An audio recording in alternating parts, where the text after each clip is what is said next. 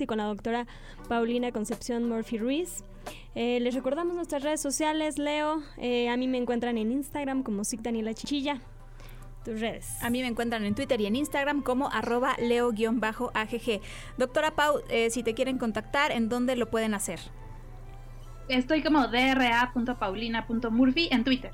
Excelente. Y Mel, a ti, si te quieren contactar, sabemos que eh, tienes por ahí muchas cosas que hacernos, eres bailarina, das clases, entonces eh, danos tus redes para que la gente se ponga en contacto contigo también. Con mucho gusto, Leito. De hecho, ahorita estoy llevando el método, el gym, por las clases de acondicionamiento físico y el ñam por las galletas. estoy haciendo bombas de Nutella y galletas de choco chip para, pues ahora sí que sostener todo lo que ha implicado este evento en nuestras vidas. Así que si quieren, con mucho gusto pueden encontrar todo lo que ofrezco en arroba mel Kent como Superman, que es K-E-N-T, caramel como caramelo, y mis clases de acondicionamiento físico en arroba Mel Kent Dancefit. Me encantó el ñim y el ah, ñam. Quieres paquete completo. Pues para comer galletas sin culpa. Exacto, el ñim y el ñam. Me encanta. Mel, pues bueno, gracias por, eh, vaya, por estas redes sociales, porque ahorita vamos a seguir con el tema. Leo dejó una pregunta abierta antes de la pausa, pero justo Mel nos va a compartir, cómo, decía ya, cómo ha afectado a nuestra familia y bueno, esto habla de muchísimas cosas, ¿no? Habla mucho de nuestro sistema de salud, eh, de los recursos que tenemos las familias mexicanas para afrontar eh, enfermedades como estas. Pero bueno, Leo, así es, antes de irnos a la pausa. Le preguntaba a la doctora Paulina, pues qué tan urgente es, porque nos está platicando que pues pasaron muchas horas para que recibiera la atención de un neurólogo. ¿Qué tan urgente es esto, doctora Paulina? es urgente, es de las patologías que se consideran como de atención urgente. Lo ideal es que a un paciente se le atienda en las primeras tres horas de que empezaron con los síntomas. Claro que pues esto va muy en pie al qué tantos síntomas tiene ya que si es una situación mucho más grave, aquel que comienza con convulsiones o que pierde ¿no? completamente el estado de conciencia o que pierde por completo la movilidad de la mitad del cuerpo. Y tenemos síntomas que a la más pueden esperar un poquito más cuando solamente son cuestiones muy ligeras de que a la más se desvía un poco la cara o comienzo a hablar un poco arrastrado, a diferencia del que de plano ya ni siquiera puede hablar. Entonces lo ideal es que la atención sea en las primeras tres horas, tres horas y media de que empezó el evento.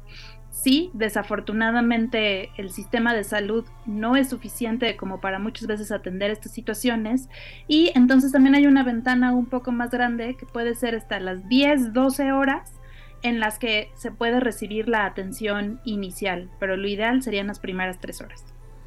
Ok. Y bueno, platícanos un poco sobre la intervención que se lleva a cabo con estos pacientes, em, eh, cuál es el tratamiento que se lleva a cabo, ¿Hay algún, cuáles son las secuelas esperadas, cuál es el tipo de rehabilitación que se recibe. Platícanos un poco sobre la intervención médica. Dependiendo del tipo de evento vascular y de la zona y del área, ¿no? En muchos de ellos se les puede hacer una trombólisis, es decir, que se deshace ese coágulo que está ocasionando el problema, y en muchos puede ser a través de un procedimiento quirúrgico como tal, y en algunos otros nada más con procedimientos mínimamente invasivos, y en algunos otros pacientes únicamente con medicamentos. Y aquí lo más importante es empezar la rehabilitación en el momento casi casi que empiece el problema para evitar secuelas de marcha, de movimientos de extremidades superiores y principalmente del lenguaje o del habla. Entonces ahí sí la rehabilitación prácticamente desde el principio también. Ok, ¿cómo involucrar a los familiares?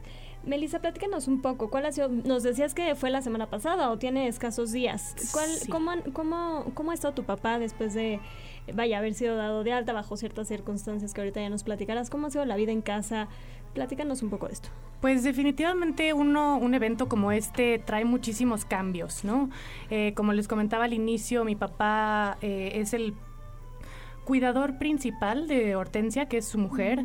Eh, ellos eh, viven en, una casa juntos y desde hace ya varios años contamos con la maravillosa asistencia de dos elementos que son clave en nuestras vidas, que son Carmen y Eddie, que son sus cuidadoras. Este, ellas van solo lunes, miércoles y viernes y los gastos que implican estas, estas, o sea, la labor de estas tan maravillosa de estas dos personas, pues normalmente era cubierto nada más por mi papá y por mí, ¿no? y lo hacíamos bastante bien y la verdad es que nunca implicó ningún inconveniente. A raíz de este evento, por decisión consultada con mi papá, pero de mi hermano y mía, la verdad es que creemos primordial que haya alguien a cargo de ellos dos 24/7, sobre todo porque a la salida del hospital como que lo único que le pidieron a mi papá muy atentamente fue que no hiciera esfuerzos físicos, sobre todo. Hortensia es una mujer muy grande, entonces para levantarla del sillón, para sacarla a caminar, para hacer los cambios de pañal, por ejemplo, es importante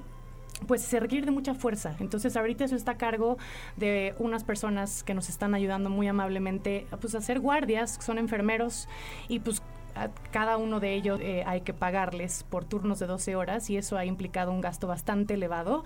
Eso ha causado, creo que el, la principal, el principal cambio en nuestras vidas, pero...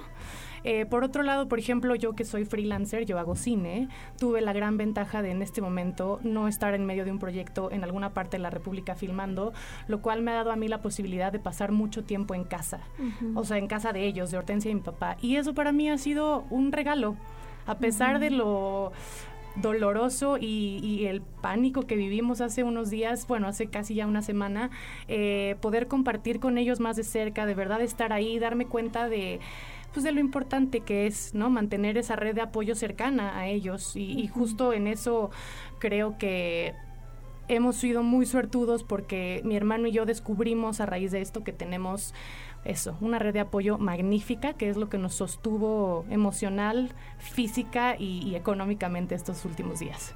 Sí, eso es bien importante, ¿no? Tejer estos vínculos con la familia, con los amigos, porque pues todos en algún momento necesitamos entonces, en estos momentos de urgencia, pues sí se necesita a los seres queridos cerca. Y eh, doctora Pau, a mí me gustaría preguntarte cómo se puede prevenir esto, es decir, qué factores de riesgo estarían asociados a, este problema, por qué puede suceder. Eh, pues los factores asociados como los más comunes y que bien conocemos, ¿no? Un tabaquismo, el alcoholismo, el ser sedentarios, cualquier enfermedad crónico-degenerativa, por ejemplo, ser hipertenso, tener diabetes mellitus, el tener el colesterol o los triglicéridos elevados, todos estos son factores de riesgo que nos pueden propiciar, ¿no? Presentar un evento vascular. Hay algunos factores que no podemos cambiar, como la edad, ¿no? Este, y algunas otras situaciones que se derivan más como de alguna malformación, ¿no? Que ya nací yo con esa malformación y en cualquier momento puede suceder. Entonces, hay muchos que son prevenibles, ¿no? Y lo ideal pues es hacer ejercicio, ¿no? Aprovechando aquí el team, no tanto el jam. Este, entonces, lograr un buen equilibrio y ser como personas activas, ¿no? En este sentido de no fumar, no beber, este, alimentación saludable, estar, ¿no? En buenas condiciones de salud y seguir utilizando nuestro cerebro en diferentes actividades. Paulina, platícanos un poco sobre el trabajo que tú realizas con estos pacientes para las personas que nos escuchan en la audiencia y a lo mejor no tienen una red tan fuerte de apoyo con la que tuvo Melissa, para actuar. Eh, las personas que nos escuchan allá afuera, ¿dónde te pueden encontrar? Platícanos el trabajo que haces. Eh, háblanos un poco de ti. Pues yo, este, como bien les dije, soy médico especialista en audiología. Dentro de las diferentes áreas, la que más me apasiona son justamente la de patología del lenguaje. Y entonces tengo la oportunidad de tratar con pacientes que tienen secuelas por haber tenido un evento vascular, principalmente por problemas del lenguaje, es decir, pacientes que olvidaron prácticamente el cómo volver a hablar en español ¿no? Este, o en algún otro idioma en caso de que tuvieran otro idioma, y todas las diferentes problemas derivados de su evento vascular en relación a funciones mentales, a cuestiones de memoria, de atención, a cuestiones de cómo yo percibo a través de la audición las cosas o cómo es que tengo que integrar para poder dar una respuesta. Son pacientes que pueden tener desde cosas muy sutiles que pudieran pasar desapercibidos, ¿no? Hasta hablar ligeramente diferente que como lo hacía antes, ¿no? Y parecer que no hablaba yo español como siempre por el acento nuevo que tengo, o hasta cosas completamente graves en la pérdida completa del lenguaje. Y bueno, pues las mañanas me dedico ahí al Instituto Nacional de Rehabilitación y pues en las tardes este de forma, ¿no? Particular y justamente para un manejo multidisciplinario, digo, yo sola no podría con todo, ¿no? Para eso también necesitamos al neurólogo, al médico en rehabilitación y a las terapeutas, para que justamente logremos integrar al paciente lo más posible a su vida normal y en todas sus funciones. Un abordaje interdisciplinario. Así este, Así es. Pues estamos llegando ya al final de este programa, pero no quiero que nos despidamos. Yo sé, Melissa, que tu papá te dijo que había algo que había que decir. Entonces, adelante. ¿Qué él te dejó? Perdón, me pidió mucho que dijera dos cosas importantes. Número uno, que él cree que deberíamos de considerar que las mascotas de apoyo emocional puedan entrar a los hospitales porque extrañó mucho a sus perras.